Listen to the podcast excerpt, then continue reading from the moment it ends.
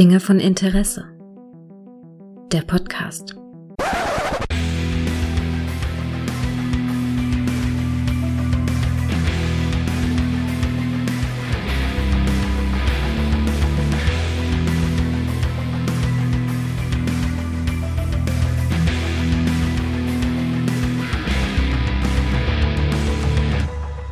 Hallo und herzlich willkommen zu einer neuen Folge von Dinge von Interesse, bei der ich mich ganz, ganz, ganz, ganz besonders über den Gast freue, den ich mal wieder begrüßen darf, nämlich die gute Hiwi vom Andromecast ist mal wieder da. Hallo. Hallo.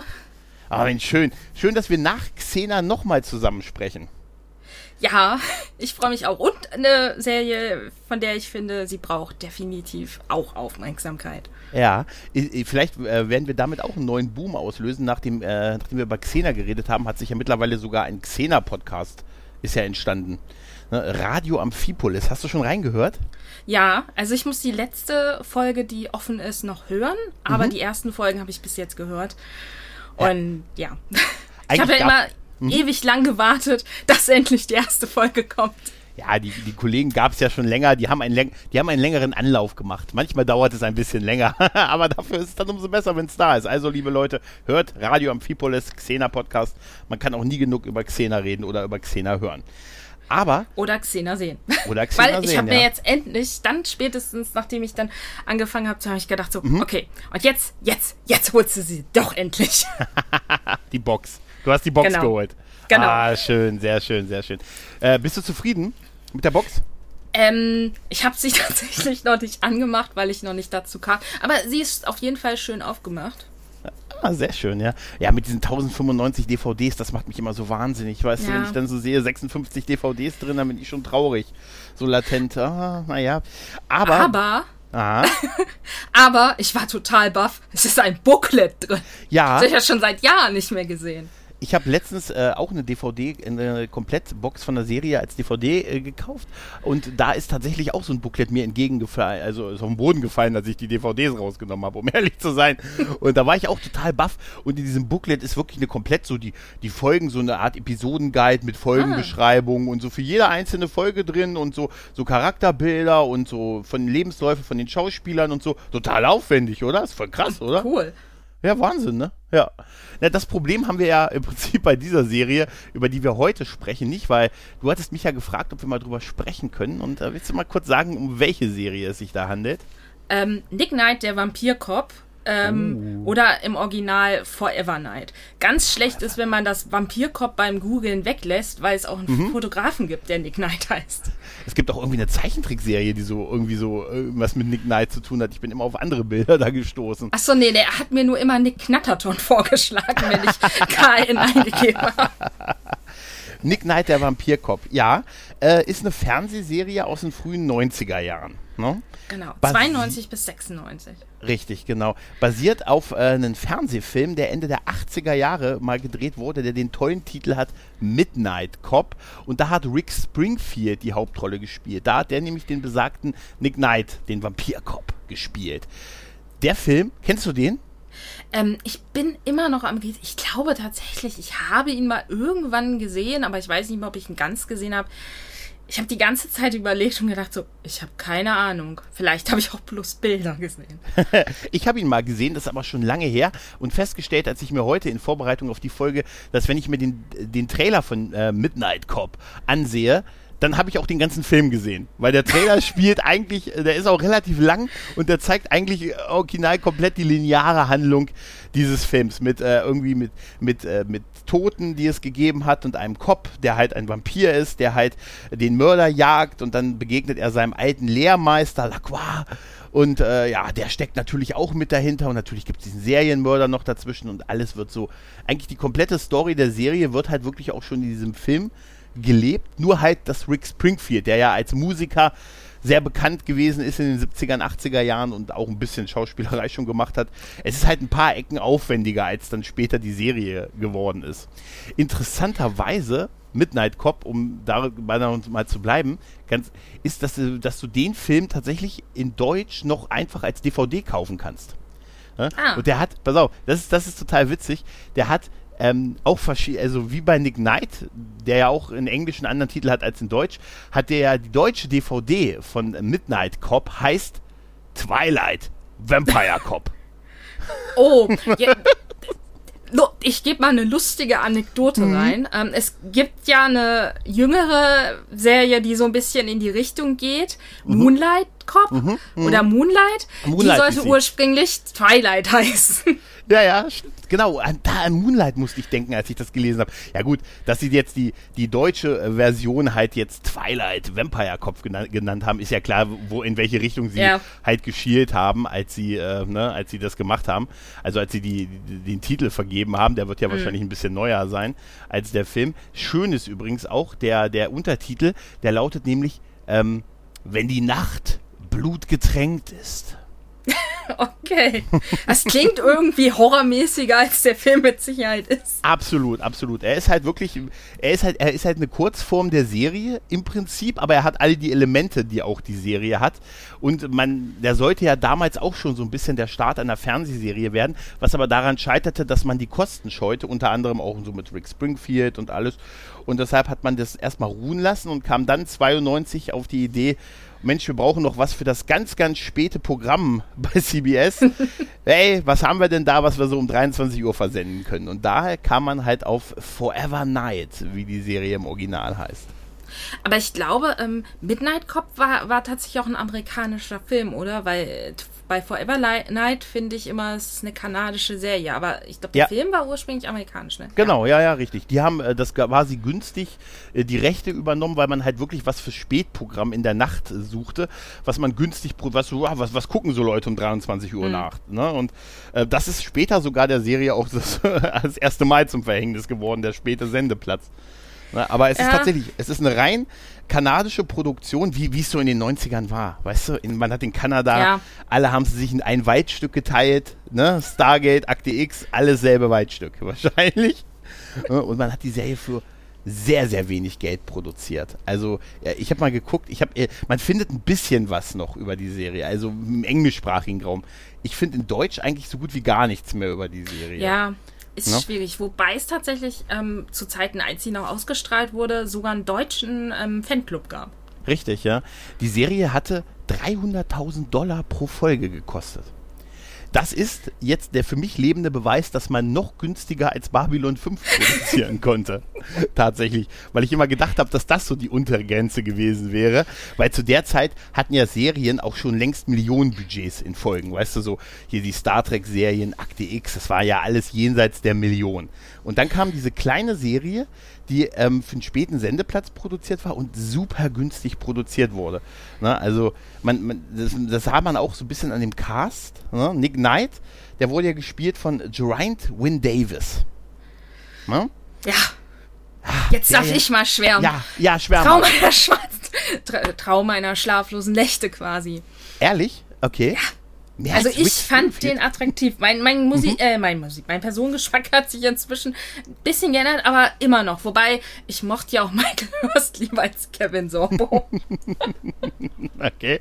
Aber Geraint Davis war es gewohnt, so ein bisschen die zweite Wahl zu sein. Der hatte nämlich auch dasselbe Thema ein paar Jahre vorher bei Airwolf gehabt. Da gab es mhm. ja bei Airwolf wurde ja auch die Serie nach drei Staffeln abgesetzt quasi oder beziehungsweise umbesetzt aus finanziellen Gründen und man hat so ein neues Team eingeführt mit günstigeren Schauspielern, das dann umgangssprachlich Airwolf 2 hieß oder Team 2, also ich glaube einfach Airwolf 2 und da war er auch Teil des Teams der, der günstigeren Crew, die dann halt nur noch eine Staffel gemacht hat. Also er war so ein bisschen gewöhnt, auch die Zweitbesetzung zu sein. Und ich muss aber sagen, äh, er ist ja jetzt da in Hinsicht, na gut, er ist Zweitbesetzung kannst du nicht, ne, der Film war mhm. das eine und die Serie war ja dann schon eine eigene Serie, aber ich finde auch, äh, dass er eins der, eins der schauspielerischen Lichtblicke auch in der Serie gewesen ist. Ja, neben Nigel Bennett. Neben Nigel Bennett, genau. Also wie gesagt, Nick Knight ist halt, äh, wir können ja kurz was zur Story sagen. Ne? Er mhm. ist er ist ein Vampir. Er ist ähm, vor 800 Jahren in Frankreich geboren, als, ich zitiere, Nicolas de Cavalier. Alter. oder? ja, also die Namen, die Originalnamen, da habe ich mir früher immer so ein abgemacht. Ich würde heute immer noch. Schön, dass du sie sagst. Nicolas de Cavalier, super. Ich will immer noch mein Traum, eins meinen Sohn, meinen Sohn mal Romeo zu nennen. Weißt du, also, ist, also, da ist er halt geboren und dann halt, ne, sein, sein Meister war der, der benannte Lucien Lacroix ich hoffe, ich habe es richtig ausgesprochen. Und der wurde von Nigel Bennett in der Serie gesprochen, äh, gesprochen, gespielt. Ähm, der, die Figur gab es auch in dem Midnight Cop-Film. Da wurde sie von Michael Nader gespielt, aber der war auch ein paar Klassen teurer. Deshalb hat man jetzt Nigel Bennett äh, da genommen, der auch noch so ein ganz guter Schauspieler ist. Den hat man später in, äh, bei, bei Psy-Factor gesehen. Ne, bei, er war irgendwie mhm. Leiter beim OSR wer sich noch an die Serie erinnert. Das waren so beides so, ja, so die Gegenspieler im Prinzip. Ne? Der, der Lacroix hat ihn mal als, als zum Vampir gemacht und ja, und so nach 800 Jahren ist der gute Nick Knight, äh, ja, im Prinzip, ähm, ja, er ist einfach so des Lebens müde und er hat so viel Schuld auf sich geladen durch die ganzen, ganzen Morde, die er quasi begangen hat und das Aussaugen von Leuten. Das geht einfach auch ein bisschen aufs Karma-Konto. Ne? Und deshalb beschließt er ja, Menschen zu helfen. Und das macht er ja als Polizist. Ne? Als Polizist in der Nachtschicht. Logischerweise. Mhm. Was er ja auch will, ist, wobei ich mir nicht mehr sicher bin, es kann sein, dass das erst mit Natalie aufgekommen ist, aber er will ja auch Mensch werden. Ja, genau. Das ist ein fortführendes Motiv. Er will wieder ein Mensch werden. Ja. Genau. Es geht ihm um seine Schuld, um Vergebung und halt der Wunsch, wieder ein Mensch zu werden. Wie auch immer er das erreichen will. Wenn ich einen hundertsten Mann aufgehalten habe, der nicht vom Haus springt, dann werde ich wieder ein Mensch halt. Ne? Ähm, dann haben ja. wir noch hm? Ja, also irgendwie versucht Natalie das ja auch wissenschaftlich ähm, zu versuchen mit Bluttests und allem. Also sie versucht ihn ja quasi das Heilmittel zu hm. finden für ihn. Genau. Dr. Natalie Lambert ist die Gerichtsmedizinerin in der äh, Polizeistation quasi, wo er arbeitet. Ne? Ich konnte sie nie leiden. Die konnten, ja, es ist, ja, also sie weiß es ja auch, ne? Sie muss es ja auch wissen, sonst würde sie mir auch nicht helfen können, äh, halt äh, wieder ein Mensch zu werden. Mhm. Ja? Ein Mensch zu sein. Ja, und dann haben wir noch äh, Detective Don Shank, das ist sein bester Freund. Der wird gespielt von äh, John, äh, John äh, Capelos und das ist tatsächlich der einzige Darsteller, der aus der aus Midnight Cop quasi in die Serie rübergekommen ist, auch in derselben Rolle. Das ist so halt der, der, der anscheinend hat jeder Cop, der unterwegs hat so, so einen Kumpel. Ne? So ein bisschen so einen trottligen, netten, liebenswerten Kumpel. Und das ist ja, Don Schenk in der Serie. Aber du musst ja bedenken, Skanky hat perfekte Voraussetzungen dafür, nix ähm, Partner zu werden. Ich meine, mhm. der steht ja so auf Souflaki mit viel Knoblauch. Ja, ja, richtig, richtig, richtig. Ja, und diese Frotzeleien der beiden ist ja da auch genau das. Er hat es ja auch bis zu, bis zu seinem Ende in der Serie auch nie erfahren, dass, äh, mhm. dass Nick Vampir ist. Ne? Es ja. gibt ja diese eine Folge, wo es irgendwie fast erfährt, aber dann am Ende doch noch irgendwie beeinflusst wird. Ich weiß gar nicht, ob es am Ende Lacroix oder ähm, ich, ich breche mir den Namen gerade an. Ja, ich bin Lacroix. Auch, Lacroix. Ich, ich hoffe, es ist richtig ausgesprochen. Ich bin mir nicht Ich glaube, man klingt ein bisschen, ist Lacroix. eigentlich ein bisschen weicher, aber ich krieg's irgendwie auch nicht hin. Ja, also, das ist auch lange Lacroix, her. Oh Gott, mhm. jetzt kann ich Also ob ähm, das der gute Sire von ihm war mhm. oder ob es die gute, ähm, na, hilf mir, Janet ja, war. Also genau. einer von beiden hat sie, hat ihn ein bisschen umgestimmt. Ja. Ja, dieser, dieser Lacroix. Sagen wir mal, sagen wir mal, der, sagen wir, er heißt so. Lucien, nennen wir ihn Lucien einfach. Ne? Lucien ist gut. Lucien ist gut. Der wird uns ja präsentiert als so ein 2000 Jahre alter Vampir. Weißt du, war schon beim Untergang von Pompeii dabei und so. Weißt du, in der ersten Reihe hat er gestanden. Also so ein super alter Vampir, der auch offensichtlich total cool damit ist, ein Vampir zu sein und der überhaupt nicht diese Gewissensbisse hat und diese moralische, ne, moralischen Probleme damit halt ähm, mit die, diese Unsterblichkeit und vor allen Dingen das Thema, ich nehme anderen das Leben, um selber zu leben, äh, mit sich bringt. Da hat er gar kein Problem. Da ist er so ein klassischer Meistervampir, weißt ja, du? So der, der, lebt das so voll so. Der lebt das so, ja. ja. Ja, der, der, ist der ein ist typisches Raubtier. Ja. Und ich muss ja auch gestehen, äh, ich weiß nicht, das ist auch äh, eine also wenn ich jetzt mal so auf die Sicht von einem Vampir betrachte, ist die Sicht ja auch gar nicht so falsch, weil mhm. du bist in der Nahrungskette einfach höher als der Mensch. Du bist ja. das Raubtier da habe ich mich sowieso bei der Serie immer, also überhaupt so bei diesem Thema an sich, Faszination Vampir, so ein bisschen gefragt, diese, die werden uns ja oft so verkauft, als hadern die so sehr damit, weißt du? Mhm. Aber glaubst du ganz ehrlich, dass ein Hai rumschwimmt und sagt, oh Mensch, eigentlich, hm, die Robbe, ist ist eigentlich auch nicht so cool von mir gewesen, weißt du? Und das ist so ein bisschen, das ist ein blöder Vergleich jetzt vielleicht, aber äh, warum sollten die so sehr mit ihrer Existenz hadern?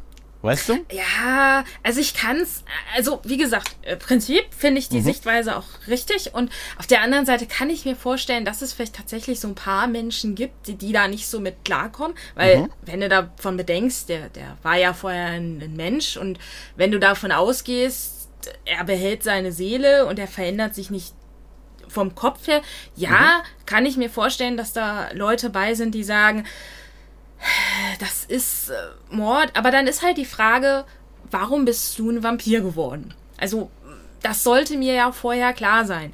Wenn ich da so reingeraten bin, ohne dass ich es mir ausgesucht habe, der Vampir um die nächste Ecke hat mich eingefallen und hat mich gebissen und dann gibt es ja die Varianten, reicht der Biss, hat er mhm. dir Blut gegeben oder ja, ja. wie bei Vampire Diaries, oh, du hattest Blut im Organismus und stirbst kann es ja sein, dass es nicht geplant war. Okay, da kann ich es dann tatsächlich nachvollziehen, wenn das so nicht so deins ist. Aber ja Gott, ähm, du bist mhm. Äh, unsterblich, aber nicht untötbar.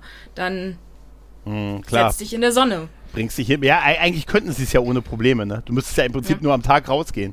Ne? Weil bei ihm ist es ja auch so, also was, was ihn töten kann, ist ja Feuer. Ne? Das wird ja in der Serie immer wieder äh, halt thematisiert. Und Sonnenlicht, halt die Klassiker. Ne? Ja. Die Klassiker. Die Klassiker. Genau. Äh, dann kann man eigentlich noch sagen, es sind ansonsten sind die Fälle häufig wirklich äh, schlicht und ergreifend einfache Krimi-Fälle. Ne? Mord XY und so, was so, was so nachts in so einer Großstadt halt äh, passiert, ne? in Toronto. Ne? da, da, wahrscheinlich weniger. Ein gutes Gesundheitssystem, hörte ich. Ne? Und, äh, und, er ist dann halt mit seinem Partner so, der oft der, der ermittelnde Beamte, der halt so ein bisschen die freakigen Fälle kriegt und dann halt dadurch, dass er halt die Nachtschicht hat, ne? wegen der Sonnenallergie. Ne? Äh, ja, da gibt es natürlich auch mal hier und da was Übernatürliches, aber in der Regel sind es häufig normale Gegner, die er hat. Also so habe ich es noch in Erinnerung. Ich weiß ja. nicht, ist auch so, ne? Meine ich auch. Also, äh, oder es sind halt andere Vampire, mhm. die vielleicht mal irgendwie da was machen, aber an sich, ja, sind es normale Fälle. Ein Fall, an den ich mich noch erinnern kann, ist so ein Fall ähm, mit einer Autorin, mhm. wo du halt im Prinzip sehr deutlich siehst, dass das Anne Rice sein soll. Mhm. Und ähm, wo dann natürlich auch so ein bisschen mit dem ganzen Kram gespielt wird. Und die hat halt auch einen Stalker, der einen auch Vampir macht, aber wenn ich mich nicht komplett falsch erinnere, halt auch letztlich bloß ein Mensch ist. Ja, ja, stimmt. Das war genau, das ist dann quasi so, dass es dann so in dem Lore der Serie verkauft wird, dass er dann so die Inspiration ist für Interview mit einem Vampir. Ne? Ja, ja, das weiß ich gar nicht mehr, aber sie hat ja, die Bücher ja schon geschrieben. Wenn es Rice ist, klar, dann wird es wahrscheinlich zumindest diese Anspielung geben. Halt, ja. Ne? ja, das stimmt, an die kann ich mich tatsächlich auch noch erinnern. Das war damals hier in Deutschland tatsächlich auch so eine RTL 2 Nachtserie. Ja. Ne, so in der Woche, äh, so, ich, ich weiß nicht mehr, irgendwann in der Woche kam das und da bin ich auch so drauf gestoßen. Weißt du, so, es war einfach noch die Zeit vor Harald Schmidt. Weißt du, da hast du abends um 23 Uhr, ja, das guckst du noch, kannst du nicht pennen, dann hast du halt geguckt und auf RTL 2 lief dann halt äh, Nick Knight und ich fand damals, was mich damals fasziniert hatte, war äh, einmal das Vampir-Ding war noch nicht so ausgelutscht mhm. wie heute, ne? also es war noch nicht ganz so oft schon in tausend Themen durchgekaut und dieser, dadurch, dass es so günstig war, hatte es auch einen sehr eigenen Look, ne? es war alles so ein bisschen dunkler, also auch aus Grund, weil Licht kostet, ne? und es, also die, die Effekte waren auch, das war auch schon damals günstig. Das hat man auch gesehen, so weißt du, so seine, wenn er so Vampirgeschwindigkeit hatte oder kämpfte, das war häufig so mit Wackeln der Kamera dargestellt. Erinnerst du dich noch? Ich habe gerade echt überlegt, so, hat er sich schneller bewegt? Stimmt. Das Doch. sah irgendwie komisch ja, ja. aus. Ja, ja, das war einfach, das war, ja. äh, die haben einfach so die, äh, als wenn sie die Kamera hin und her geschüttelt haben, so dass das Bild so, so verschliert war und das hat, das sollte dann symbolisieren, dass er sich total schnell bewegt. Man kann das auch anders lösen. Erinnere dich, erinnerst du dich vielleicht noch in früher der 6 Millionen Dollar Mann, ne, aus Steve mhm. Austin? Oder die ist doch Steve, Steve Austin, da haben sie Schnelligkeit durch Langsamkeit wieder dargestellt. Ne? Er hat doch dieses Zeitlupenlaufen gemacht dann. Mhm. Und das haben sie ja dargestellt, als wenn er sich total schnell bewegen würde halt. Ne? Und ja, da haben sie halt den, so einen Kameratrick verwendet. Ich glaube, er konnte auch so quasi hochspringen und so. Und das ja. alles haben sie halt wirklich äh, viel so mit Kameratricks dargestellt, weil es halt so ein Budgetding gewesen ist halt. Ich ne? fand auch gar nicht so schlecht das äh, Vampir-Make-up. Also ich meine, im mhm. Prinzip hatten sie ja nur ähm, Kontaktlinsen und die mhm. Reißzähne, aber auch durch die Mimik der Schauspieler, finde ich, kam das halt echt nicht zu übertrieben und nicht zu billig rüber. Ja, äh, man sah auch schon so Stirnwülste, habe ich mir, ich habe ein bisschen bei YouTube nochmal geguckt nach der einen oder anderen Szene. Wie gesagt, auch da findet man nicht so viel, aber man sah auch schon so ein bisschen Make-up-Anleihen, mhm. was man später dann so bei Buffy so Standard wurde für Vampirdarstellungen, weißt du? Ja, ja, und aber durch dieses Gesamtbild halt mit der Mimik fällt das, finde ich halt nicht so extrem auf, weil du im Prinzip auch klar, es ist ein bisschen mehr als Stirnrunzeln, aber du könntest mhm. dir halt quasi vorstellen, okay, das, das ist jetzt halt einfach die Bewegung, also nicht die Bewegung, aber der Gesichtsausdruck. Mhm. Und was ich auch äh, ein bisschen fast vergessen hatte, war, dass äh, Lucien, nennen wir ihn weiterhin Lucien, mhm. dass der auch oft so eine Art, wie so eine Art Radiosendung hatte, wo der ja. nachts irgendwie auf, also in der Nacht sind alle Vampire grau. Der hat ihn ja irgendwie ständig kontaktiert und ihm was, was vor, äh, was erzählt im Prinzip. Ja. Also eigentlich hatte der was wie ein, wie ein Radiosender irgendwie. Ja, ja, der, der war der Nachtfalter. Ich weiß nicht, wie er im Englischen ist, aber Nein. im Deutschen war, mein, meine ich, der Nachtfalter. Ja. Und ähm, ja, der hat da so eine Radiosendung gemacht. Sehr lustig. Ich gehe mal kurz zu Andromeda. In der letzten Staffel Andromeda denke ich da in bestimmten Szenen sehr oft an Lucien. Mhm. Mhm. Da kommt auch eine Radiosendung vor. Und ich dann nicht mal so. Und ähm, das ist dann halt auch so wie dieses, dieser, dieses, im Prinzip erzählt Lucien ja auch immer über das, was in der Folge passiert. Mhm. Aber man, manchmal weiß er es ja auch, weil er so ein bisschen was zu tun hat und manchmal passt es halt einfach. Ich glaube, Nick geht ja auch manchmal zu ihm hin und holt sich tatsächlich so ein bisschen Rat. Eher selten, aber ich meine, das kam auch vor. Und ja, also die Radiosendung, das war auch so ein Highlight für mich. Mhm. Und das, das, ist ja ein total wiederkehrendes Motiv. Ich habe mal geguckt, die, äh, im Original hieß die Radiosendung Nightcrawler. Und ah, äh, es ist total faszinierend, dass der Vampir eine, eine, eine Sendung hat im, im nächtlichen Radio. Weißt du, und dann einfach, äh, du, also irgendwie ist diese, diese Ausgangssituation so super, weil er einmal kommentierend über die Handlung gesprochen hat, aber auch halt immer so seine Sichtweise äh, dazu preisgegeben hat. Und im Prinzip waren ja diese Nachrichten, die er da gesprochen hat, oder das war ja einfach ein Monolog, den er da gehalten mhm. hat halt. Ne? Und ich habe mich immer gefragt, was haben wohl die anderen Leute gedacht, die das so nachts gehört haben? Was, was erzählt erzählt denn der Typ da? ist ja total irre. Weil es waren immer Botschaften eigentlich an, an Nick Knight, ne? Ja.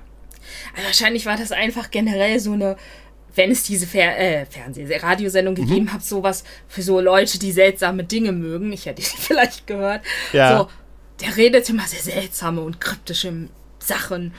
Ja, also er war wahrscheinlich mitunter der Einzige, der es ja. verstanden hat. Vielleicht hat es die gute Janette, die wir bisher unterschlagen haben, mhm. ja auch äh, verstanden, weil das war ja die gute, die überhaupt schuld an Nicks Dilemma ist, weil er sich ja wegen ihr hat verwandeln lassen. Ja. Sie wurde ja auch von Lucien äh, verwandelt und ja, den Charakter mochte ich echt, echt gerne und sie hatte äh, einen Nachtclub. Ja, The Raven, ne? Genau. Ja, da gab es auch gern mal Blut.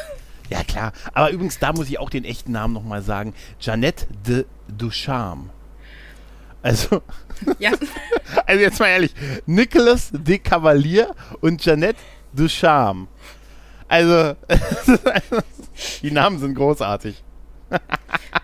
Aber sag mal, ich überlege gerade, Lacroix, ich weiß es gerade nicht, wie die Schreibweise ist. Ich war in Französisch nie so L-A-C-R-O. Nee, also ich sehe es, aber ich weiß nicht genau. Ist das nicht die Schreibweise? Heißt der Kreuz? Ich glaube ja. Ich glaube, das soll, ich glaube, das soll darauf anspielen, ja. Dass es was mit Kreuz zu tun hat. Ich wüsste es jetzt aber auch nicht. Also ich hoffe immer nur, dass ich den Namen halbwegs richtig ausspreche. Ja. Wahrscheinlich, wahrscheinlich, wahrscheinlich nicht. Nein, aber, aber diese Konstellation, die ist, die war schon gut. Also es war schon, war schon interessant. Also auch dieses ganze Thema mit, äh, mit, mit Schuld über so viele Jahrhunderte hinweg und alles. Und ah, ich meine, weißt du, die Serie, ich, ich fand, damals gab es so einen direkten Vergleich für mich mit der Highlander-Serie, mhm. die es zu der ja. Zeit auch gab. Ne, weil wir haben ja auch so, äh, so uralte Wesen, die durch die, die, Jahrhunderte gegangen sind, nicht älter werden und aber sehr unter dem leiden, was sie in den Laufe der Jahrhunderte getan haben. Und auch bei Nick Knight gab es ja auch diese Rückblendenszene ja. in hier 13. Jahrhundert Frankreich und pipapo. Nur im Gegensatz zu Highlander war halt das wenige Geld, was sie hatten, tatsächlich muss ich sagen, fand ich die Rückblenden-Szenen immer am allercheesigsten an dieser Serie. Ja, das ist mit Sicherheit, weil ich müsste es mir mal wieder angucken. Ich war, ich war da wahrscheinlich gnädiger früher. Aber ähm, sie waren halt auch für mich tatsächlich so ein bisschen ein versöhnliches Highlight. Jetzt nicht ähm, visuell, sondern ich mag so Rückblenden und das hat die Serie halt für mich auch zusätzlich noch ausgemacht. So, oh, Rückblenden da war es auch noch nicht so abgenudelt. Aber ich fand ja. immer schon damals, dass er irgendwie immer diese, wahrscheinlich war es auch immer dieselbe Perücke, die er getragen hat. Und er war häufig in derselben Hütte. Weißt du, das, ist, weißt das war also in dem Vergleich mit Highlander, da hattest du halt eine Serie, ja. die international produziert war, irgendwie, die viel Geld hatte, die halt, wo du dann ständig irgendwie, da war er mal hier irgendwie mit dem Bataillon da, da hat er irgendwie in den Highlands gekämpft, in der nächsten Szene war er dann irgendwo in Mexiko und hat da irgendwie, war da der örtliche Zoo und solche Geschichten. Das war war halt spektakuläre Rückblendenszenen. Ne? Und, und es weil, waren vor allen Dingen viele Leute dabei. Ja, und viele Leute. Und dabei bei Nick Knight habe ich das so in Erinnerung, war es häufig eher mit einer Langhaarperücke in, irgendeiner, ja. in irgendeinem Verlies oder in, in, derselben Hütte immer wieder. Und dann haben sie uns immer gesagt, das ist jetzt aber äh, Mexiko, äh, Unionskriege, 1512. Ach, ich glaube, in einer Folge hat er so einen richtig extrem Fukuhila. Ich glaube, ja. die Haare gehen so über die Hüfte oder so sogar. Oder ich erinnere mich ja, total ja, falsch, ja, ja, aber. Stimmt. Ja. Stimmt, ich fand nur diesen Vergleich mit Highlander irgendwie, weil es zur selben Zeit lief. Mhm, ne? ja. Ne? Also ungefähr zur selben Zeit. Ne? Ah, es ist schon, das ist schon, da, da hatte halt Nick Knight natürlich mh, mm, so ein bisschen gegen abgestunken dann halt. Ne? Ja. Also, weil da, da ist, also du hast ja das wenige Geld halt auch gemerkt, aber es war halt, weißt du, es war halt in Amerika fürs Nachtprogramm und auch bei uns fürs Nachtprogramm halt. Ja, das war auch definitiv so eine Sache ich konnte es dann teilweise nicht immer gucken. Und ich weiß noch, zu dem mhm. Zeitpunkt war die Fernbedienung von meinem Videorekorder Schrott und ich habe keine Ersatzfernbedienung gefunden, wo ich einen Timer stellen konnte. Okay. ich musste also wach bleiben, definitiv, damit ich auf Aufnahme klicken kann und schlecht war, wenn ich vorher eingeschlafen oh. bin. oh Mann. Ja, ja. Ähm, das ist krass, ja. Also die Serie ist dann auf, äh, sie lief drei Staffeln insgesamt, ne? Du hast ja vorhin schon gesagt, bis 96 lief sie. Ähm, und sie kommt immerhin auf beachtliche 70 Episoden. Ja, von denen ich nicht alle gesehen habe. Äh, gar nicht. Also ich glaube, die dritte Staffel habe ich gar nicht gesehen. Ähm, ich habe damals äh, auch, ich habe nur gelesen in einem, äh, in dem Sci-Fi-Guide von vom Thorsten Devi, habe ich sogar nachgelesen, weil der hatte da einen Artikel mal drüber geschrieben. Da konnte ich mich noch dran erinnern. Da habe ich mir so ein paar Informationen ähm, noch rausbesor rausbesorgt und der meinte auch, dass die Ausstrahlung damals von RTL 2 nach der zweiten Staffel quasi eingestellt wurde äh, und sie sogar gesagt hätten, sie wüssten nichts von einer dritten Staffel. es gibt aber deutsche Titel für die dritte ja. Staffel. Ne? Aber auch also, auf DVD, die ersten beiden Staffeln sind als so Split-DVDs rausgekommen, also in zwei Teile, weißt du, Teil 1, Teil 2. Ja. Aber nur die ersten beiden habe ich zumindest gefunden. Die gibt es gebraucht noch für kleineres oder mittleres Geld ja. zu kaufen. Also ich habe ja auch tatsächlich immer gedacht, die, die dritte Staffel bi mhm. bis heute, wirklich heute, habe ich immer gedacht, die erste Staffel wurde nie ausgestrahlt. Ich habe heute, als ich nochmal was nachgelesen habe, gelesen, angeblich soll tatsächlich RTL 2 einmal die dritte Staffel ausgestrahlt haben. Das ich weiß nicht, ob es ja. stimmt. Das Aber, würde auf jeden Fall die deutschen Titel erklären, die es gibt. Ja. Ne? Aber 70 Folgen. Also die Produktionsgeschichte ist, ist fast genauso spannend äh, wie, wie äh, die Serie, weil die wurde, ähm, die wurde das erste Mal abgesetzt, als die den Sendeplatz brauchten. Und zwar äh, hatte die Serie das Nachtprogramm ja von äh, bei CBS und dann äh, durfte halt nicht viel kosten. Und dann hatte man bei CBS wohl den David Letterman eingekauft von NBC und äh, der, der sollte dann halt, äh, nein, also ja, auch ähnlich wie der gute Lacroix, äh, den Nachttalk machen, nur halt für viel mehr Geld. Und da brauchte man den Sendeplatz. Und so setzte man die Serie das erste Mal ab. Ähm, und dann gab es so Fanaufschrei und Fanpetition und es gab durchaus auch wirklich Fans für die Serie.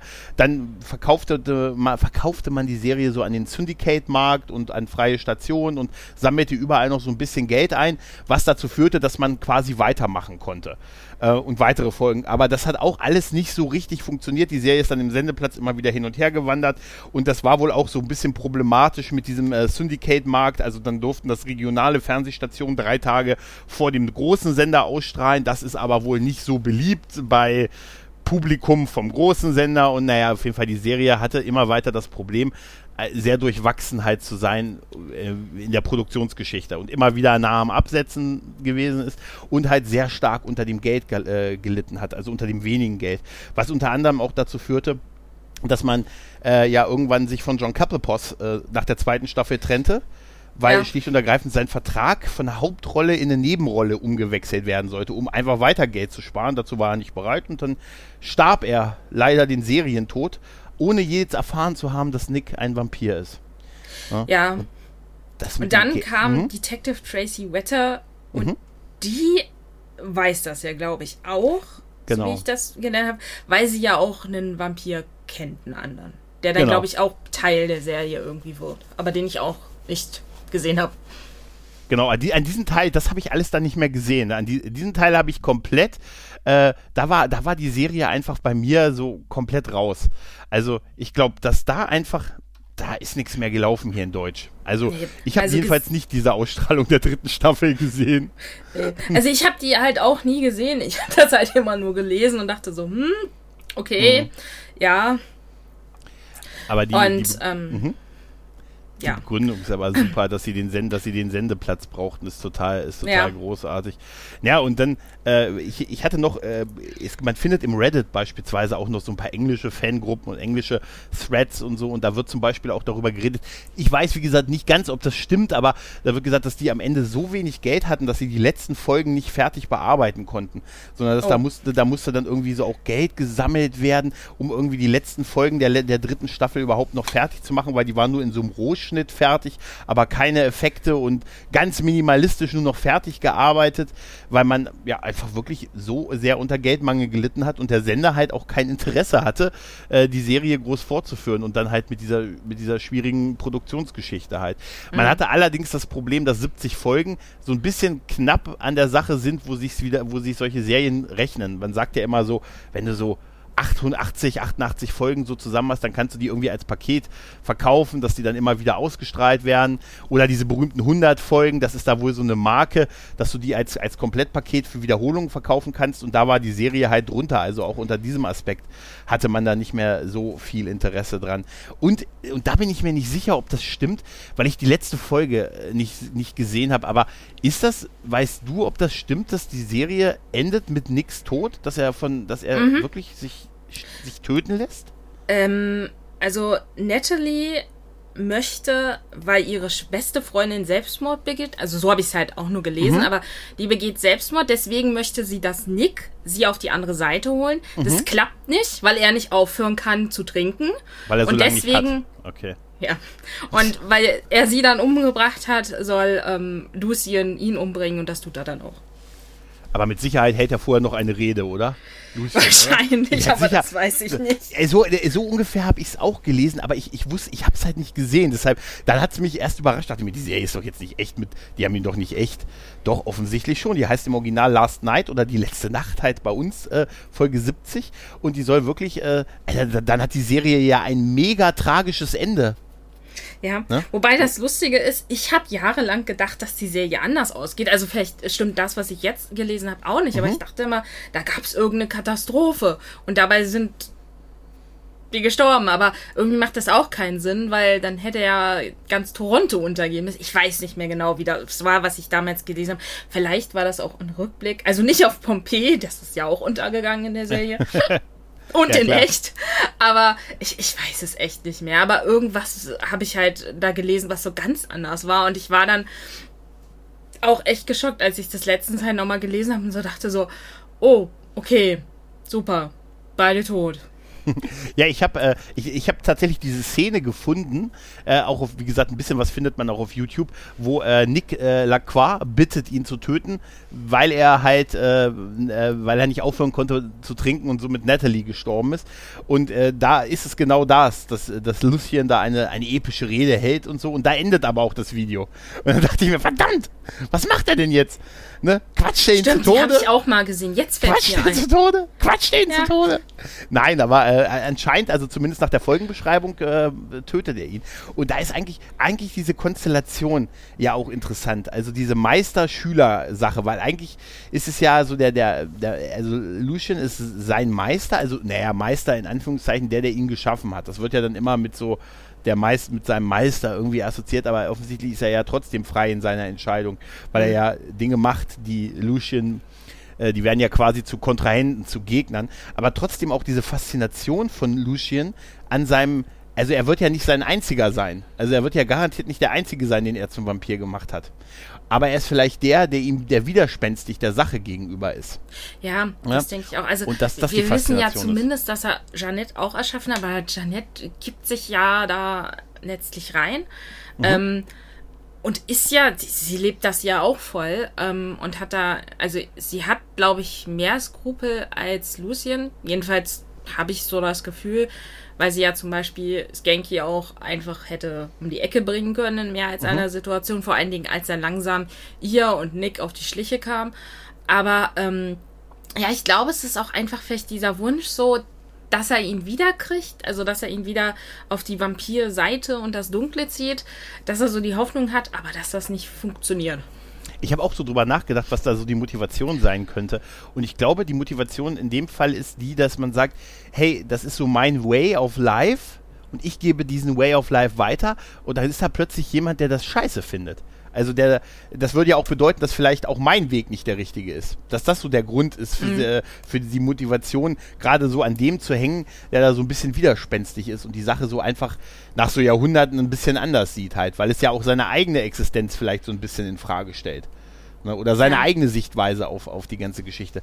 Gut, ist vielleicht ein bisschen viel rein interpretiert, äh, interpretiert, aber generell ist das Thema schon bei, also warum sind Vampire so als übergeordnetes Thema so faszinierend, so faszinierend als Filmmonster? Wenn du so an klassische Filmmonster denkst, dann hast du ja den Werwolf, die Mumie, weißt du? Frankensteins Monster. Frankensteins Monster, den Vampir.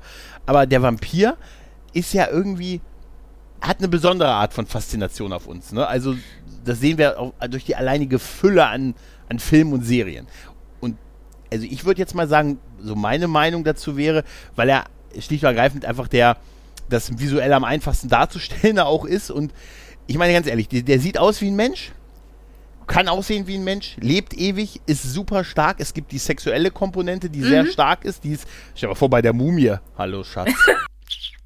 ne? Das hast du ja nur bei Vampiren. Diese sexuelle Sichtweise, die Stärke, dann können sie, dann sehen sie aus wie Menschen noch. Und ich glaube, dass das auch mit ein ganz großer Grund dafür ist, dass die, dass Vampire so eine Faszination, äh, so mediale Faszination auf uns ausüben. Ja, und vor allen Dingen glaube ich auch, ähm, du hast ja dieses mit diesem Part der Verführung so, mhm. er stellt ja auch so den Sog zur dunklen Seite, mhm. zum Bösen da.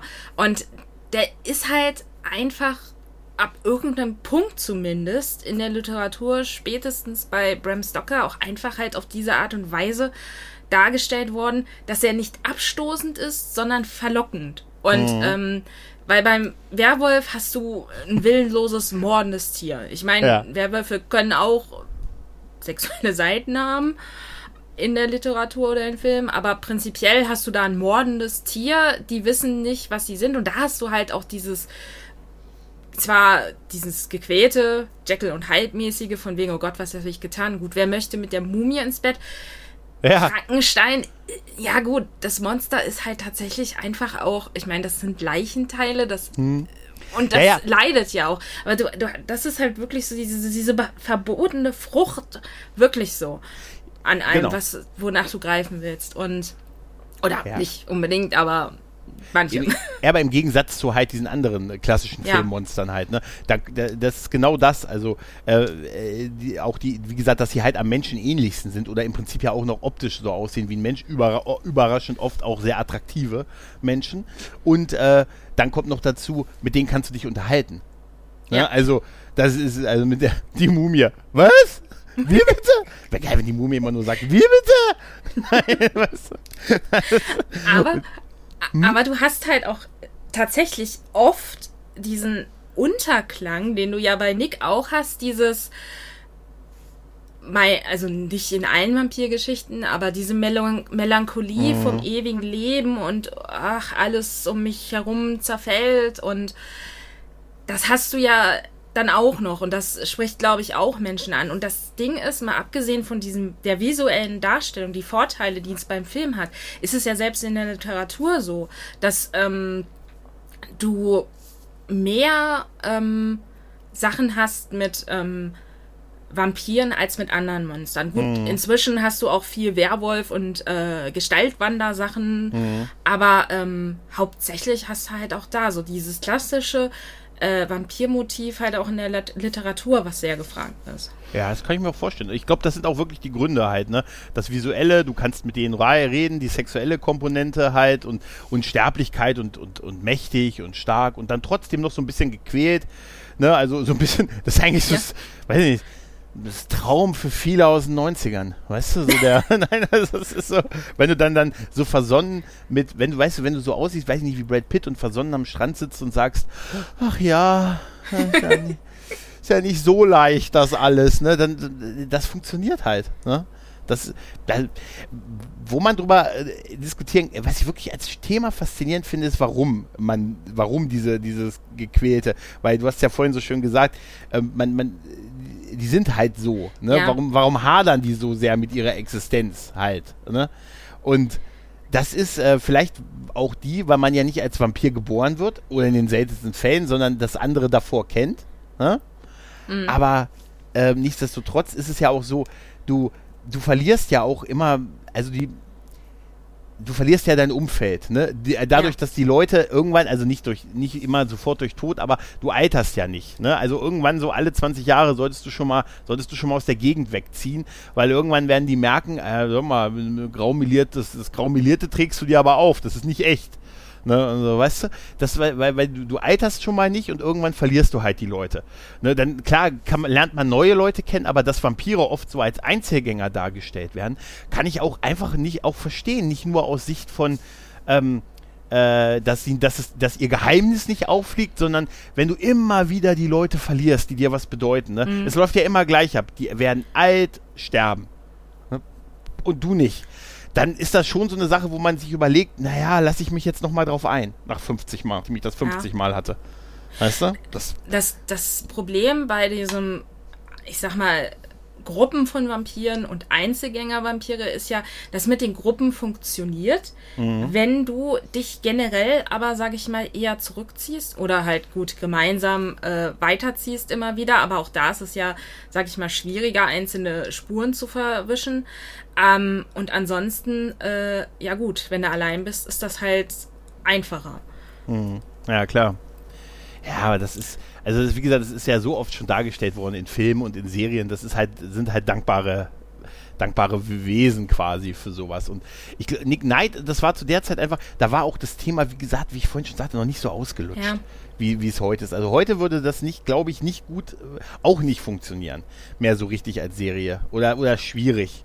Na, weil wir da schon so viel gesehen haben. Es wäre nichts mehr Neues, aber damals, damals war es irgendwie was. Es hatte so seine Nische und war auch im Nachtprogramm halt gut aufgehoben. Also wie du schon gesagt hast, Geraint Wyn Davis, der hätte durchaus was Erfolgreicheres oder was, was Größeres halt auch mal verdient gehabt, weil ich finde, dass der wirklich eine sehr, sehr gute schauspielerische Leistung auch abgeliefert hat. Aber es zieht sich bei ihm auch so ein bisschen so durch. Ja gut, das ist ein kanadischer Schauspieler. Mein Gott, was, ne? Die hatten die, hatten die 90er. Da hatten sie ein gutes Jahrzehnt auf jeden Ja. Fall. Ne? Aber äh, da, dass es nicht ziehst, siehst du ja auch gut an Moonlight. Ich meine, die Serie ist Ja. aus Anfang der 2000er, die hat 16 Folgen gehabt. Mhm. Ich habe mir die Serie angeguckt, ich fand sie kacke. Ja, Ich dachte, du guckst mal rein, es klingt extrem nach Nick Knight, guck mal rein und es war so, hm, ich meine, das andere Problem war, die, die weibliche Hauptperson, die Blonde, ich weiß nicht warum, ich habe extra Mhm. nochmal nachgeguckt, ob ich mich vielleicht geirrt habe oder nicht. Es ist nicht dieselbe Schauspielerin, die, ich meine, sie heißt Kate Lockley bei äh, Angel spielt. Ich habe trotzdem ständig überlegt, Okay. ist sie das? Nee. Nee, das, das war sie nicht. Nee, nee, das, das Nee. Dürfte, dürfte sie nicht gewesen sein, nee. Ähm, aber bei Moonlight war er nicht da auch, war da nicht, äh, war er nicht auch Fotograf irgendwie, der, äh, der Moonlight? Also ich meine, wie, wie ist der denn? Moonlight. Äh, äh, warte, ich, ich, warte, ich der Moonlight. Guten Tag. Ähm, Günther Moonlight. Mick, Mick, Mick St. John. Nein, nicht wirklich. Doch, Das ist jetzt ein Gag. Warte Mick mal. St. John. Das kontrolliere ich. Das kontrolliere ich nach. Er hieß, Alter, hieß ja wirklich so. Ja. Aber warum? Aber warum? Nee, der hieß echt Mick St. John. Ale Alex O'Loughlin, O'Loughlin, der ist äh, aus Hawaii 5.0. Na, aus dem Remake. Ne? Ah, ja, stimmt. das ist. Ja, ja, da, da ist er her. Und ich glaube, die, die Sophia Miles, die die Bass gespielt hat, äh, die müssten wir, wenn ich mich nicht irre, aus der Doctor Who-Folge, die, genau, sie war Madame de Pompadour bei, in der Doctor Who-Folge. Danke, mit, ich habe äh, die ganze Zeit überlegt, welche Folge. Madame de Pompadour war sie. Die, ja. äh, die Frau im, äh, im Kamin. Oder? Ja. Irgendwie so. Ja. Irgendwie so. Madame de Pompadour. War auch mit, auf mit der diesen äh, ähm, hm? Uhrwerkfiguren. Genau.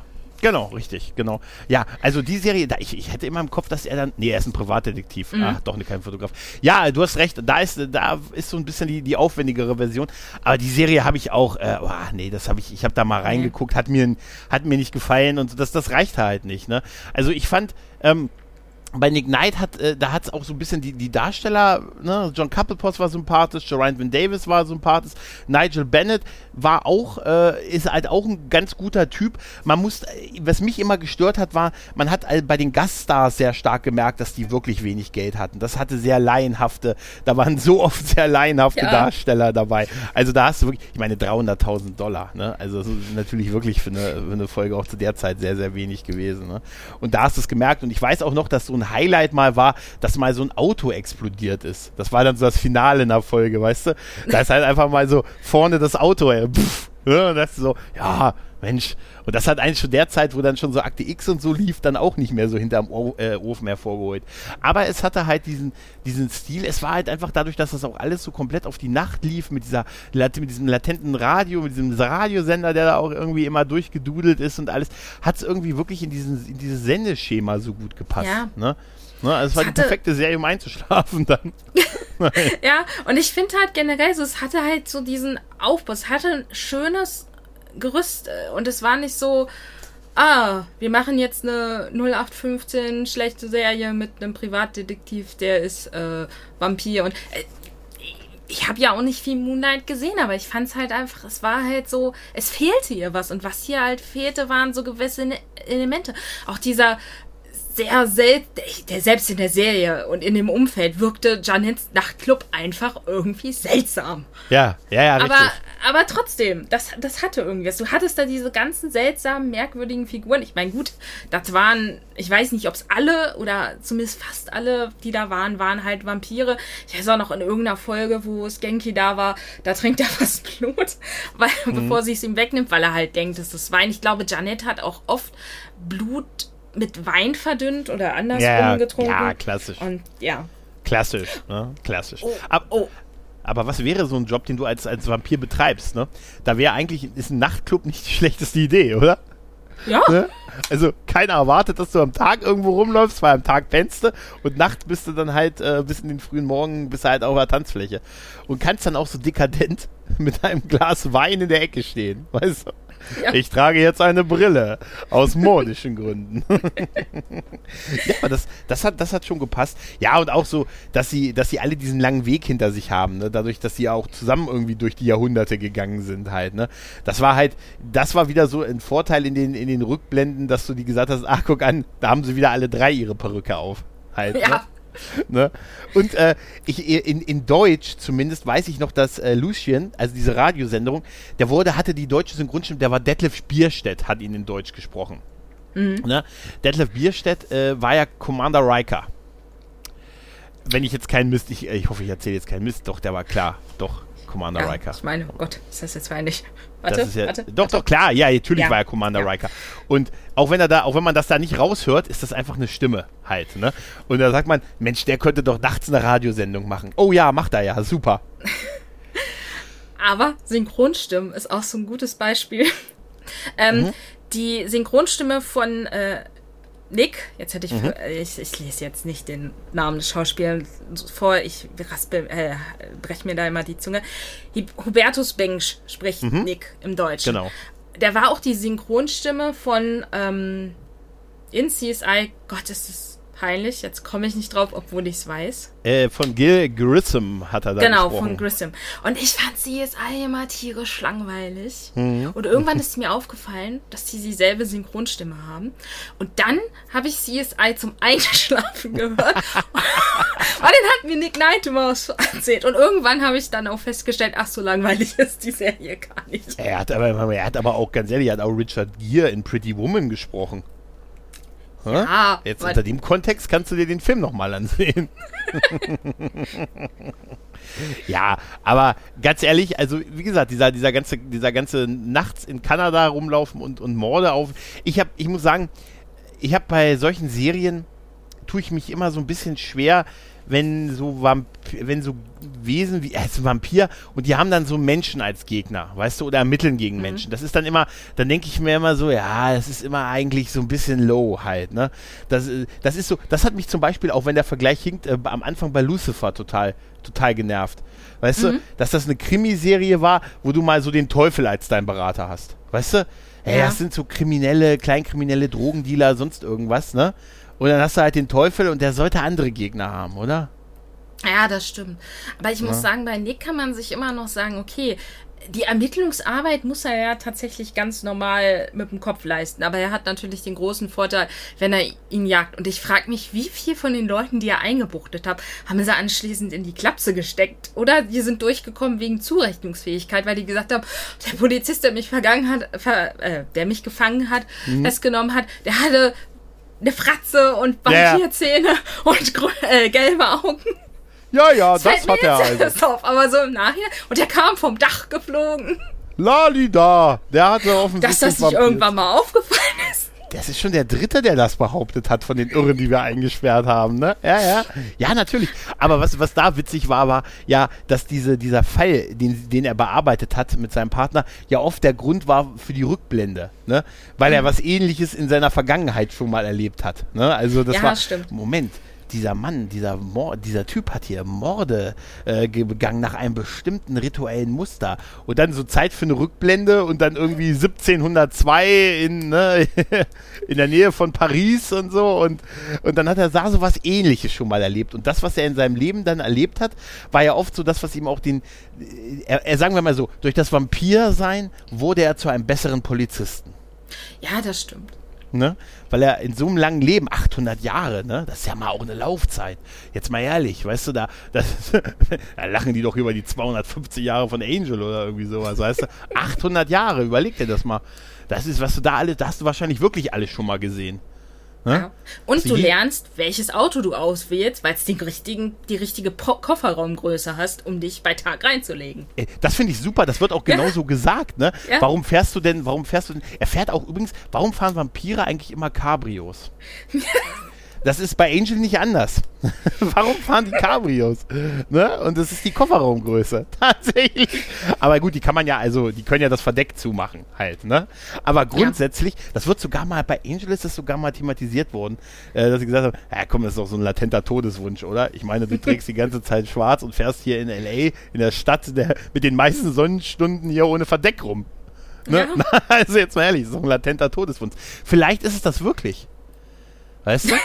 Ja, das Ne? kann sein. Bei den beiden passt es auch irgendwie. Ja, ja, ja, genau, klar. Und ach, das, das jetzt, ja, jetzt hätte ich tatsächlich sogar ein bisschen Lust, wieder die Serie zu gucken, aber ich habe schon ge äh, gesehen, wie gesagt, ich müsste, müsste, müsste einiges doch an Geld ausgeben, weil die DVDs, wie gesagt, der ersten beiden Staffeln auf Deutsch gibt es nur so in geteilten Boxen und äh, ja, da steht entweder nicht verfügbar oder äh, man muss sie gebraucht für, ja, durchaus für ein bisschen, bisschen. 14,20 Euro. Hm, Das könnte ich mir überlegen. Gebraucht. ja, Aber, aber wenn du sie auf hm? Englisch sehen willst, so wie ich das gesehen habe, sind alle englischen Folgen ähm, tatsächlich auf YouTube. Äh, YouTube, also ich habe Ja. einen Sprachfehler. Ja, ja.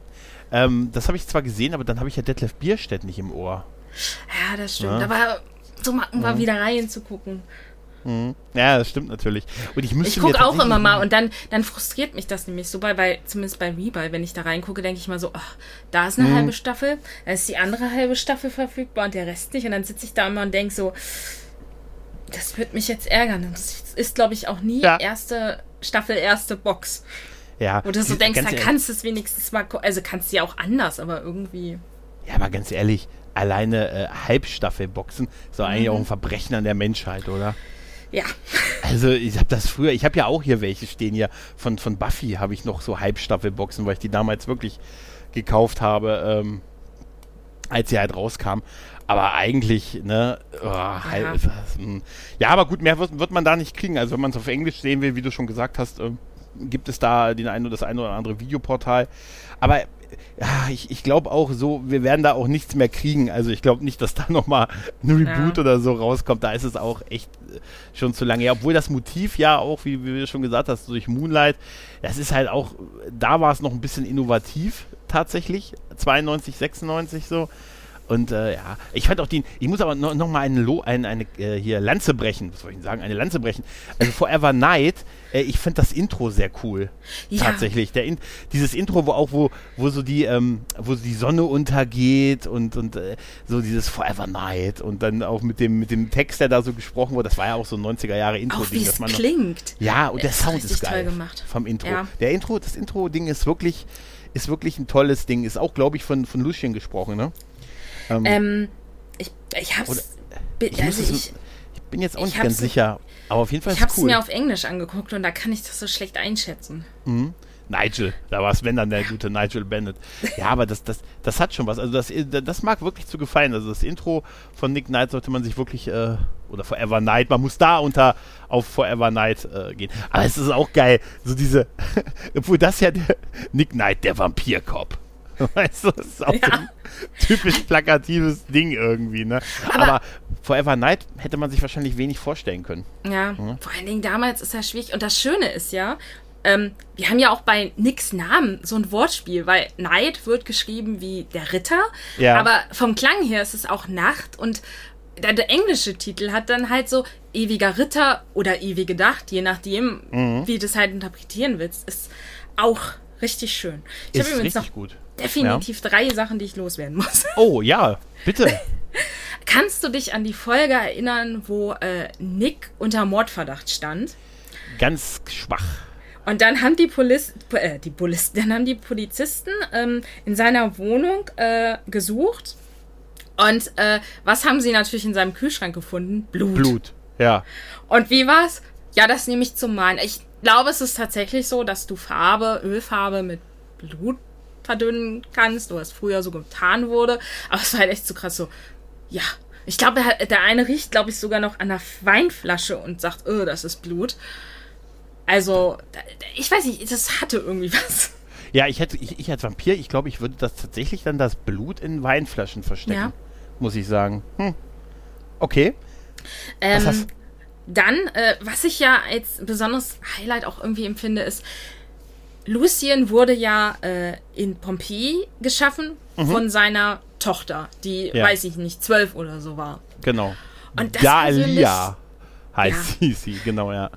Und das, das fand ich irgendwie damals auf jeden Fall irgendwie richtig cool. Weil es auf der einen Seite so, ich war früher und auch zu der Zeit tierischer Anne Rice-Fan. Mhm. Ähm, und das Spiegel, das, das war irgendwie so das Umgekehrte von Claudia und ähm, Lestat bzw. Louis.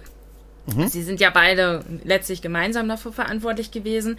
Zum einen war es so ein bisschen das und zum anderen war es so ein bisschen der Blick auf Armand. Also Armand wird im Filminterview mit einem Vampir ja von Antonio Banderas gespielt. Mhm. Der war aber eigentlich auch, wenn es hochkommt, 15 eigentlich. Also er war im Buch halt auch ein Kind-Vampir und das fand ich halt damals beim Lesen schon irgendwie gut. Ich meine, der war auch reifer und älter als Claudia, da hat das auch noch funktioniert. Mhm. Bei ihr war es ja einfach nur Folter. Mhm. Ähm, aber das, das halt fand ich halt so interessant. Ich glaube, sie ist auch später nochmal aufgetaucht. Ähm, aber ich habe hab nur diese eine Folge in Erinnerung, wo wir halt auch sehen, wie er geschaffen wurde. Und die hatte irgendwas an sich, die, die war die war nicht nett. Die wirkte auf mich so absolut unnett. Ja, wahrscheinlich in der Rollenbeschreibung drin. Ja, ich ja das ist gelesen. mir klar. Sie kam, sie kam tatsächlich nochmal wieder und hat seine, er hat ja seine, seine Kinder, er hat ja seine, äh, Lacroix hat ja die, die er geschaffen hat, seine Kinder genannt und die hat sie dann ermordet, um sich an ihm äh, zu rächen, äh, da dieser sie einst in Ägypten getötet und allein zurückgelassen hat. Hm. Oh. Hm. Ja, schwieriges Familienverhältnis der beiden auf jeden ja, Fall. Ja, aber das spiegelt ja? sich ja auch irgendwie wieder. Das haben mhm. wir ja bei, bei äh, Buffy auch mit mhm. Spike und seiner Mutter. Ich meine, gut, die Gute ja. hat die Seele verloren. Selbst, aber auch das haben wir tatsächlich bei Interview mit einem Vampir ein bisschen. Mhm. Denn Lestat verwandelt, nachdem er verwandelt wurde, auch seine eigene Mutter in einen Vampir. Mhm. Ja, das Problem ist, die verwirklicht sich selbst, zieht keine Kleider mehr an, sondern Männersachen und äh, verschwindet nach recht kurzer Zeit und macht ihr eigenes Ding. Wirklich sich selbst. Ist super. Es war quasi so, ich habe ein Lesen gedacht so, oh, ist schade. Und er hat sie halt auch so abgöttisch geliebt, so quasi wie, wie Spike, seine Mutter. Und das war dann so, oh, ich gehe da mal. Der Satz ist super, verwirklicht sich selbst. super. Und was ich gelesen habe, mhm. ehrlicherweise bei Wikipedia halt auch bloß war, dass Janet sich irgendwann in den Sterblichen verliebt und durch die Liebe sterblich wird, aber getötet wird. Ja, ja gut, ja, also, ja, darum geht's ja. Also du kannst ja, ja blöd sterblich zu werden und dann nicht, ne? Also. Nein, sie wird umgebracht. Ja, okay, das ist wiederum weniger ja. Das habe ich, hab ich nicht mehr auf dem Schirm tatsächlich. Aber scheinbar war da nix und ähm, Natalies Liebe nicht stark genug. Hm. Wenn man es mal so betrachtet, weil scheinbar hat das, da, da hat es ja gereicht. Ich meine, die genauen Umstände stehen hier nicht. Hier steht halt nur, warte, ähm, na, wo ist es denn? Genau. Da, ja, Sie hatte sich in einen Sterblichen verliebt, der schließlich von der Mafia ermordet wird, doch durch ihre Liebe zu dem Menschen erlenkt Janet schließt sich die Sterblichkeit wieder und wird kurz darauf ebenfalls von der Mafia ermordet. Das ist auch so tragisch, oder? Dann kommst du zurück und wirst sofort vom Auto überfahren. Weißt du, so 800 Jahre und dann ne, wirst du sofort vom örtlichen Bus von der Linie 3 überrollt. Nee, aber das ist, weißt du, das ist auch so ein Ding mit, äh, mit Liebe, mit äh, ewiger Liebe und so. Das ist ja auch so ein fortwährendes Motiv in all diesen ganzen, ganzen Franchise. Wir haben das ja bei, bei Angel auch mit diesem Moment wahren Glücks, ne? Mhm. Wenn er, da wird ja auch, das wird manchmal so getan, als wenn Sex reichen würde. Aber das ist nicht so. Also in der, äh, wir haben bei Hotel Perion letztens erst drüber gesprochen, dass äh, gesagt, äh, das heißt, äh, äh, Angel, wir haben ihn genommen, weil er ein Eunuch ist. Nein, nein, ich, ich bin kein Eunuch. Ja, du kannst doch nicht. Ich kann schon Sex haben, aber nicht jedes Mal Sex ist ein Moment wahrer Liebe. Ja. Ne? Und wie geil er sich da im Hintergrund immer rechtfertigt und so, hallo, ich, ich kann schon. Ne? Hallo? Ist, ja, genau. Das ist ja, wo ist denn, äh, wenn die Liebe, die Liebe zu dem Menschen hat sie wieder sterblich gemacht, ne? Ja. Das ist natürlich eine gute Frage. Das wäre so eine Frage, da würde ich, genau, hier Nick, na, wie ist bei dir so? Wohl nicht ganz so stark, die Liebe, ne? Hm. Es ist ja echt krass, wobei er sich ja am Ende dann umbringen lässt, weil sie tot ist. Ich meine, gut, er hat sie auch ausgesagt. Ich meine, da kannst du tatsächlich auch so argumentieren Hätte er aufhören können? Ich habe letztens die Folge gesehen, wo, wo Buffy Angel trinken lässt, weil äh, mhm. Face leider weg ist und ja, auf dem Laster. Und das Einzige, was ihn rettet, ja, ist Jägerin Bitus. Angel konnte aufhören. Ja, tatsächlich. Und äh, bei äh, dieser Geschichte bei, bei, äh, bei Nick Knight mit dem Blut, also dass er sie, äh, er tötet sie ja wirklich, und das ist ja auch, eigentlich ist es wirklich ein sehr krasses Ende für die Serie, ja. weil er, er kann, wie du schon gesagt hast, nicht aufhören, also er kann diese, den Drang nicht besiegen. Ne? Also der Sucht widerstehen ist ja auch so quasi so ein, so ein fortlaufendes Motiv bei Vampiren halt, ne? Diesem Drang dieser Sucht. Und er kann es halt nicht, weil er halt so lange kein echtes Blut, also kein Blut mehr aus einem Körper getrunken hatte. Ne? Sondern ah, immer okay. Blut aus einem Kühlschrank. Ja. So, ne? Also ist ja wohl nicht dasselbe offensichtlich halt, ne? Und ähm, und deshalb kann er nicht aufhören. Also er, er wird quasi wirklich von dieser, von dieser, von diesem, von diesem Drang äh, überwältigt. Und das ist wahrscheinlich auch der Grund, warum er La, äh, Lucien auffordert, ihn zu töten. Nicht nur, weil er sie umgebracht hat, weil er, sondern weil er merkt, dass er nicht stark genug ist, das zu besiegen, was ihn zu diesem Monster macht. Naja, das stimmt. Das war jetzt philosophisch, oder? Ja. Und ich ja. meine, wenn man nochmal ganz kurz zu Angel zurückging, der kriegt das hin und trinkt Schweineblut. Aber ja, also es ist schon, ist schon heftig. Und vielleicht hat er auch Angst, dass er jetzt generell, nachdem er dieses, das getrunken hat, nur noch Morden durch die Gegend läuft sofort. Kann ja sein. Er wird dann so, um nochmal auf eine andere Serie zu, zu springen, wie bei Vampire Diaries zum Ripper. Zum was? Ähm, der eine Hauptcharakter Stephen, äh, mhm. äh, wenn der Blut trinkt, dann dreht er so vollkommen am Rapp, dass der quasi An Angelus hoch 10 wird. Okay. Und dann wird er Ripper genannt. Was Ach, lustig ist, weil Ripper ja, ja, ja Giles, Giles, auch genannt wird. Mhm. Ich habe Rapper verstanden. Weißt du, das, das, oh, da, das da, wäre lustig. das wäre total. Yo, yo, yo. und dann so, so frühe 90er Jahre äh, äh, Rapper, weißt du, so Vanille-Eis. Und so, weißt du. go Ninja, go, nee, go Vampire, go Vampire, go. Das wäre super. Er wird dann total Sonnenbrille auf, dann die so eine, so eine große Mütze. Äh, super. Wäre toll. Nein, aber äh, ich, ich, ich könnte mir das, das äh, ist eigentlich ein unglaublich dramatisches Ende, was diese Serie Ja. genommen hat. Was mir bis heute nicht klar war, dass sie so ausgegangen ist. Und äh, wie gesagt, das ist dann im Prinzip, ja, könnte man ja am Ende sagen, dass Lucien ja recht hatte. Ne? Dass du, Mhm. dass du trotzdem dann einfach das bleibst, was du bist. Ne? Ja, ich meine, das Problem ist ja nun mal einfach, äh, es hätte funktioniert, Mhm. wenn er vorher gejagt hätte. Dann hätte er das, hätte es ihn nicht überkommen, weil es so überwältigend war. Ich meine, das muss ja auch überwältigend sein, weil du rammst deine Zähne mit einem ein warmes Körper, mit warmem Blut, nicht aus dem Kühlschrank. Ich glaube, der hat es ja noch nicht mal in die Mikrowelle gestellt, wie woanders das teilweise ja ist.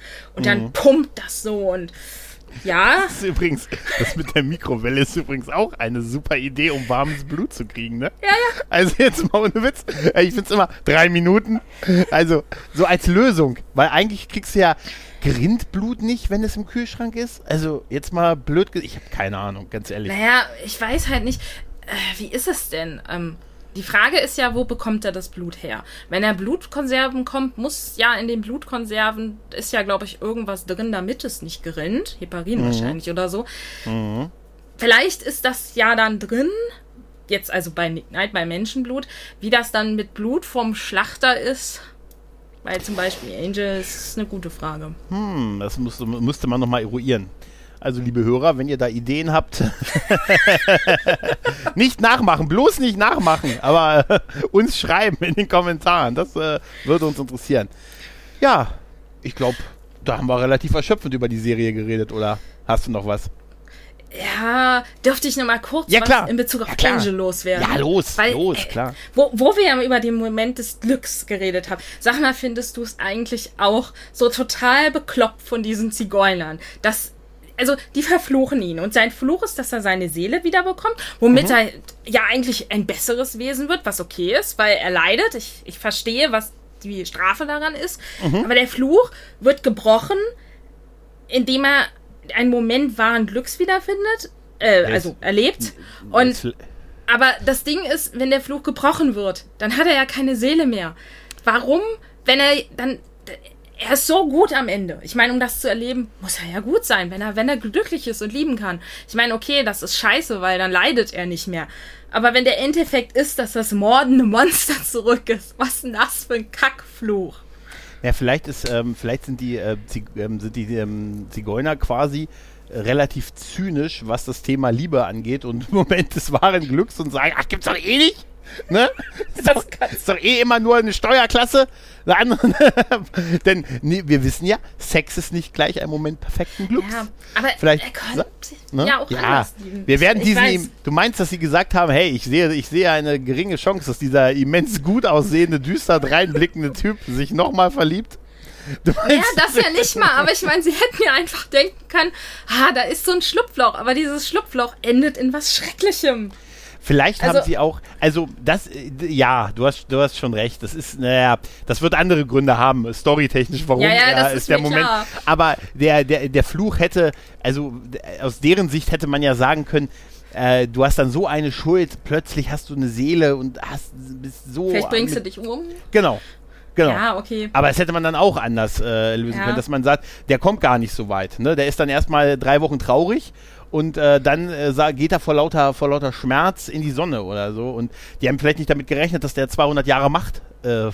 Ja. Also der könnte auch sagen, ja klar, und dann ist das mit dem Moment, seien wir mal ehrlich, das ist schon, da ist, das ist schon sehr romantisierend alles. Ne? Aber ganz ehrlich, das kannst du dann das ganze Vampir-Ding dran schreiben halt. Ne? Ja, ich weiß. Aber Die es, das, das nervt mich halt immer, weil ich auch denke, so, selbst wenn die sich sagen würden, ach, ist uns doch egal, das dauert Mhm. ja, funktioniert das nicht, weil du ja eigentlich davon ausgehst, dass dein Clan weiterlebt und du dann damit rechnen kannst, dass Angelus dann an der Tür klingelt und sagt so, hallo, Arschloch. Und es Ä- hätte auch sein können, dass es, ich weiß, ich, man weiß ja nicht, wie viel an dem Fluch dranhängt. Aber guck dir Spike an. Ich meine, der war wahrscheinlich hauptsächlich so fertig, nachdem er die Seele hatte, weil ihn das Böse ähm, so gefoltert hat. Aber Spike wäre vielleicht um die Ecke gekommen, hätte gesagt, Huhu. Ja. Hängt ja auch vom Typ ab, ne? Ja. Ja, das ist, das ist, das ist schon wahr. Wahrscheinlich wäre es sinnvoller gewesen, einen Fluch ohne eine, einen Ausweg zu machen. Du hast einfach die Seele und Punkt. Ne? Ja. Da gibt es keinen, wa wa warum gibt es da einen Weg zurück halt, ne? ne das, äh, ja, hm, na gut. Storytechnisch begründet auf jeden Fall. Oder es ist so dieses, jeder Zauber hat einen Preis. Einmal das. Oder sie sind wirklich einfach sehr große Zyniker, was wahre Liebe angeht. Weißt ja. du so? Aber was, äh, hier, wirst, hier, wirst du, hier wirst du versprochen. Weißt du? Ja. Ist, wie, sagte, das, wie, sagten, wie sagte Sascha letztens so schön, und dann haben wir uns erkannt. das ist für mich immer noch ein der schönsten. Äh, und dann haben wir uns erkannt. Tja, okay. Dann Aber das musste ich, wie gesagt, einfach mal los. Okay, voll das okay. passt so zum Thema, da wir ja auch so allgemein über Vampir geredet haben. Das musste man, glaube ich, machen. Das, das, ich glaube, ja, ja. da musste einiges raus. Ging bei mir auch so. Ja, dann bedanke ich mich ganz, ganz herzlich dafür, dass du dabei gewesen bist. Ich danke dafür, dass ich kommen durfte. Mhm. Immer wieder gerne. Ja, und in dem Sinne dann, liebe Leute, macht's gut. Tschüss und ciao. Tschüss.